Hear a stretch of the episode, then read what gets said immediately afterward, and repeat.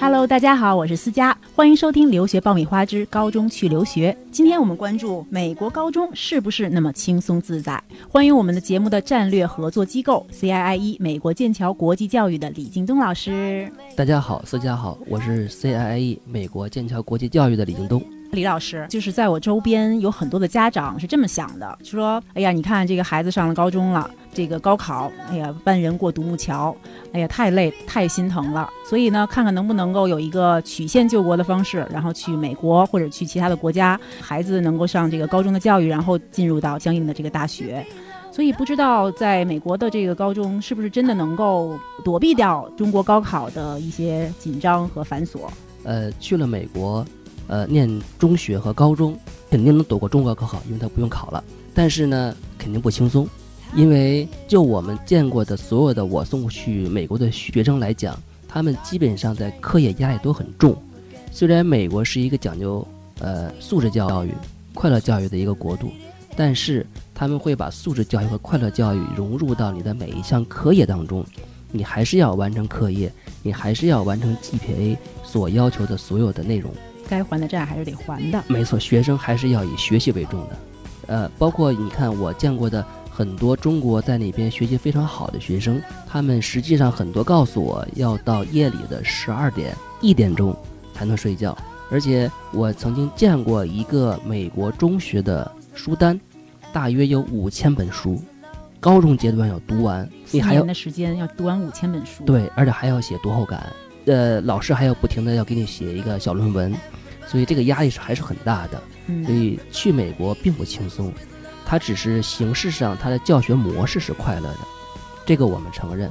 但是从课业负担上来讲，家长一定不要抱侥幸的心理。听起来的话，很压力山大的感觉。那对于这个十几岁，然后呢，从中国的教育模式转换到。美国方式的孩子来说，您的学生当中他们是怎么样来进行适应的？一般来说呢，所有的学生，呃，一进入学校会有一个学业的咨询老师，告诉他们，在这个学校里面，你们要上什么类型的课，你们要怎么去选课程，你们要怎么去跟学校的老师去做沟通和接触。呃，因为美国的学校是一个走课制，跟我们中国这个班级的是固定的这个呃形式是不一样的。就是美国的老师，他办公室就是教室。那么学生上完一节课，要赶快去拿自己的书到另外一个老师的办公室，也就是教室去上课，走课制。课间休息只有五分钟，包括上厕所、串楼层，包括拿书，所以很紧张。这种模式呢，一定要在学生入学的时候给学生做培训，告诉他们，然后同时要告诉他们怎么去选课。因为我们的国际生在美国选课实际上是一门学问，你先选什么课，什么能拿到一个高的 GPA，这是要有老师去给你做帮助的。嗯，这个是有专业的一个建议的。对，是。嗯，像您刚才提到的，说这个要不停的去换这个教室啊，等等，我们其实是叫它游击战的战略。啊，对对对，你在上学的时候应该也经历过这个是吧？呃，基本上都是这样的，它是和这个高中的过程是一样的。对对对，然后是一个选课制。基本上美国从小学到大学都是同样的模式。嗯，不停的在搬家，抱着很重的这个很重的书。对对。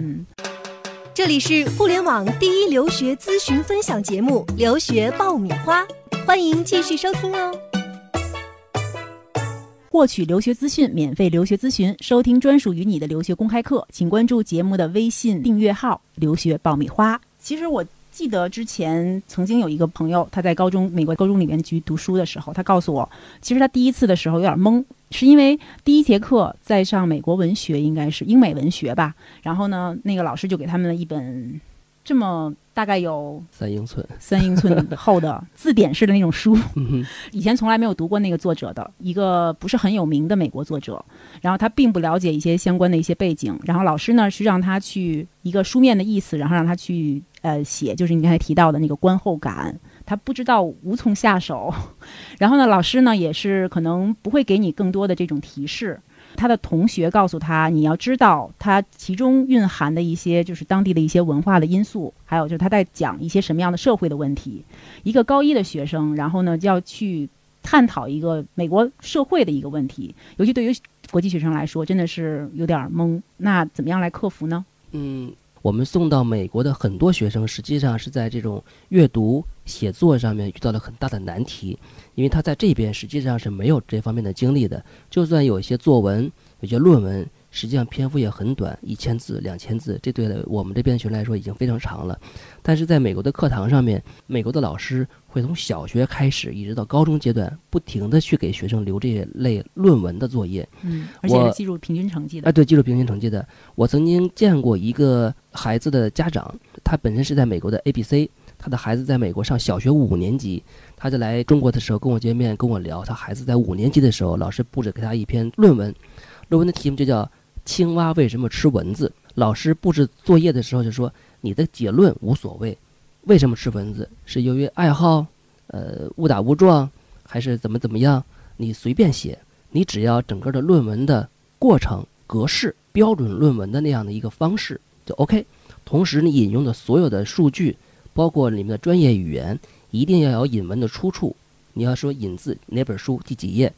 这些都具备了，你的论文逻辑很清晰。”你就是一个满分，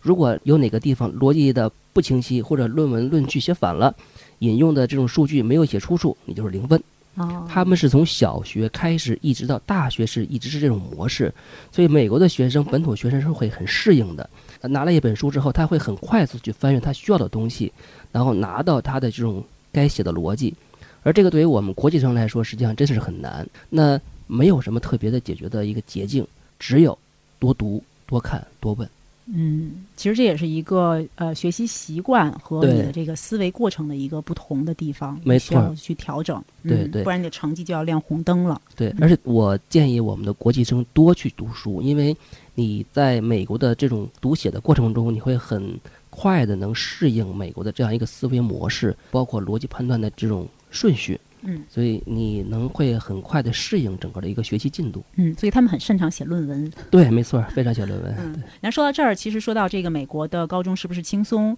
好像是最近有一个画面，说这个中国学校还有美国学校是有什么区别的？其中呢是在课程部分，中国是密密麻麻的这样的一个课程表，然后美国呢是稀稀拉拉的。对，所以这个可以从量上来看，其实美国方面是很轻松的，可以这么理解吗？呃，其实并不轻松。嗯，呃。美国的课程实际上是这样，它是从早上，呃七点半，或者是八点，一直延续到下午的三点，中间中午的时候只有半个小时到一个小时的这样的一个休息时间，包括你去吃午饭，包括你休息，然后马上就要上课，呃，实际上每节课之间的这种间隔也会非常短，它只是上课形式，老师看起来很随意，我们甚至甚至于曾经见过美国的老师上课是没有教材的。就是天马行空的给你说，但是每一个里面的知识点，每一个你该去了解的东西，都会在他的整个很随意的动作和语言里面会包括到，嗯，然后甚至于到你的课下作业里面，他会检查你，嗯，所以这种随意实际上是形式上的，并不是他的教课内容，嗯，他只是用这种形式来引起学生的兴趣，嗯。啊，有点润物细无声的感觉，啊，对对对对对，他是用这种兴趣勾起你的学习的乐趣，嗯，然后你在这种高难度。呃，高压力的情况下能自觉的去学习，嗯。他是用这种的一个方式来去让学生自觉地融入到学习的过程中去。嗯，说到这儿，我又想起来，就是在美国学习和在中国学习有一个不一样的地方，就是说你在进行考试之前，就是中国学生会说：“老师，你给我画一些考点、重点。”对，对我去背。对，但是在美国不是这样的，所以有很多的中国学生是不适应的。对，我就举个例子来说吧。在有一些中国学生比较多的学校里面，你会看到他学这些中国学生入学之前和入学之后的 SAT 的考分成绩有一个明显提高。实际上，这就说明我们中国学生在考试技能上比美国学生要强。甚至于我们很多的学生在暑假的时候也会要回国来接受一段时间的这种考试培训。但是我们见过很多美国学生，实际上进考场之前从来没有想过 SAT 考试或者 ACT 考试他应该怎么考。所以他们的分数呢，实际上真的是能反映出他的平时成绩来。所以呢，就是呃，综合上面所说，我们就是建议中国家长，就对孩子进入美国的中学学习要调整好心态，你要接受一个更严格的这样的一个学习的环境，更严格的这样一个评价的标准，呃，同时鼓励你的孩子在遇到这种读写困难、语言困难、生活困难方面去想办法克服，因为这个呢是我们孩子成长中的一个呃很关键的阶段，克服了这个阶段，那么他的成长未来会非常非常顺利。好的，那不如就让孩子能够在他的课堂当中进行享受，去收获他自己的不同于国内学习的一些经历。对，嗯，这个经历实际上对学生来说非常非常重要。嗯，他有一个克服困难的过程，同时有一个克服困难胜利的结果，对他的人生自信是非常非常的有帮助的。好的，谢谢李京东老师，谢谢，谢谢。好的，今天的节目就是这样。获取留学资讯，免费留学咨询，收听专属于你的留学公开课，请关注节目的微信订阅号“留学爆米花”。感谢我们节目的战略合作机构 CIIE 美国剑桥国际教育的李京东老师，谢谢。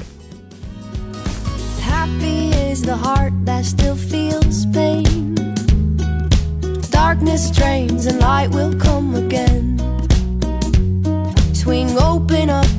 just and little